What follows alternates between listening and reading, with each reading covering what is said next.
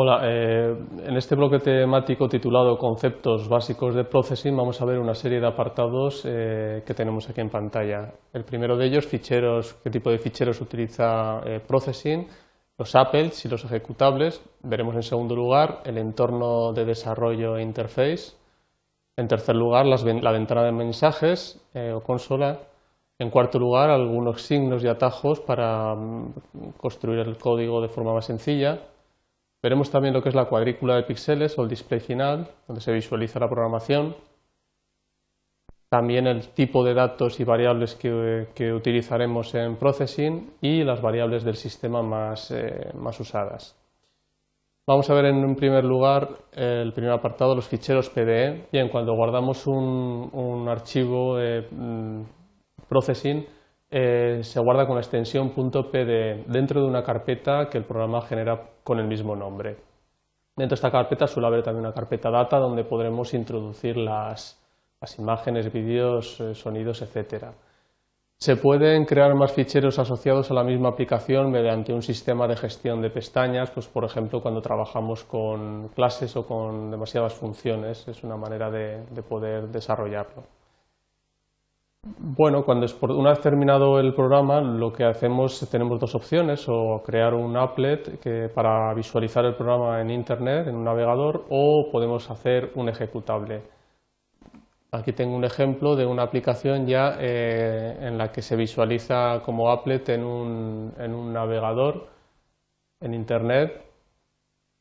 A ver si se abre depende de la conexión a internet de cada, de cada uno, pues irá más rápido. Aquí tenemos un programita que, bueno, simplemente para enseñar la relación de las teclas de un teclado con, las, eh, con el pentagrama, con las notas en el pentagrama. Esto está ya en una página web.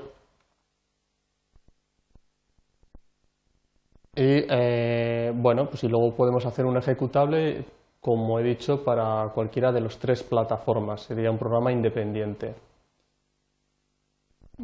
Mm, el entorno de desarrollo e interface tenemos algunas de las eh, funciones más interesantes, run y stop, que es la, para activar la, animación, para verla, para pararla, añadir archivo, con el cual nosotros podemos añadir cualquier tipo de archivos, de sonido, de vídeo, de imagen, de tipografía, etcétera las funciones de, exportar, que pueden ser, para, como he dicho antes, para crear un applet que se vea en un navegador o para crear un ejecutable, una, aplicación independiente. Podemos presentar eh, con Sketch Present eh, la, animación en pantalla completa. En las herramientas Tool, las más importantes son las de crear fuente para crear una tipografía y añadirla a nuestra carpeta de datos y eh, añadir colores eh, con un eh, selector de color. Y luego en Help tenemos la referencia con lo cual acudimos a la página web de Processing para poder consultar cualquier, cualquier cosa que tenga que ver con el código. Y luego otro apartado importante es importar librería, que con ello importamos cualquiera de las librerías que tenemos. Vamos a ver más o menos en este programita donde están Room, sería este botón para activar la, animación, la, eh, Stop sería este, ahora le he activado, se nos aparece la ventana, la cierro, para, aquí tenemos en, en File, podemos exportar para crear un Apple de Java y podemos exportar aplicación para crear un ejecutable.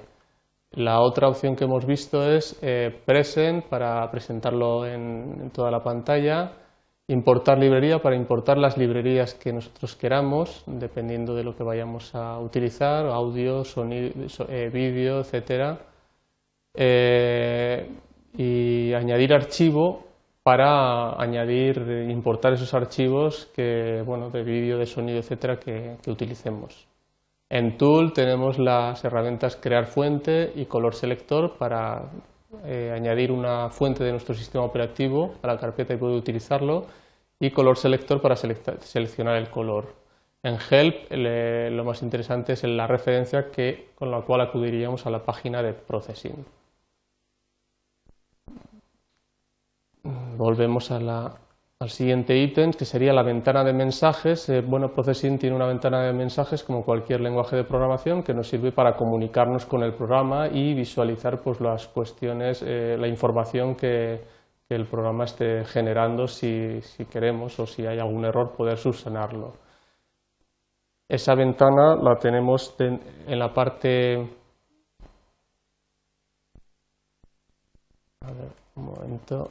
En la parte de abajo la tenemos aquí, eh, con el comando print nosotros imprimimos lo que está dentro de los paréntesis. En este caso aquí aparece todo lo que he imprimido. Aquí se imprimo processing, ln significa que baja de línea, creo una variable x que vale 20 y print lnx imprimo 20, ahora imprimo 10, 20 a continuación puesto que no he puesto ln, con lo cual la siguiente... Eh, la siguiente expresión se, copia detrás y aquí abajo creo dos variables de tipo entero, x2 e y2, y, las, eh, eh, y aquí abajo las, las, añado en este print. x2 más una cadena de texto más y2 y se me crea esto, 20, 2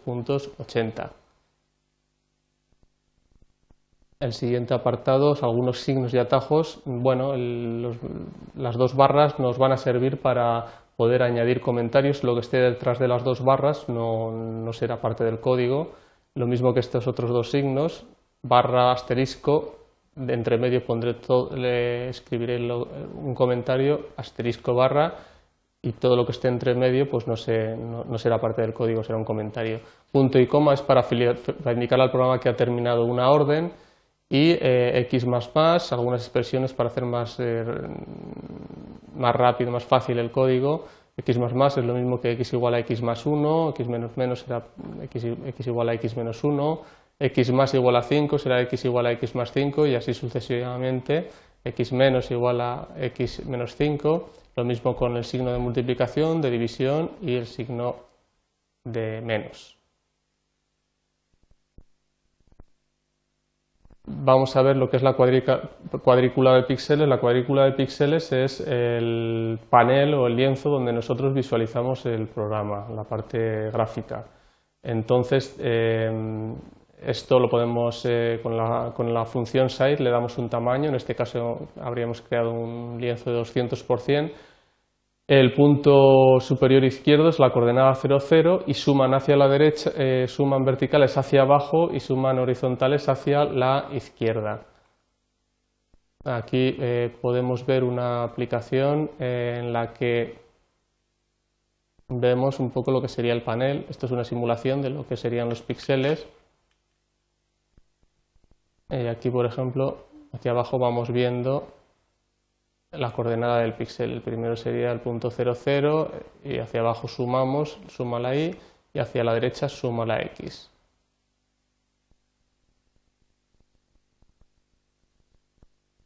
Bueno, otra cosa importante es ver el tipo de variables que, que vamos a usar. Eh, las variables en Processing hay que declararlas, hay que declarar la variable, la variable previamente antes de darle un valor es decir, hay que darle un formato y los tipos de datos que podemos eh, utilizar en las variables en processing son los siguientes.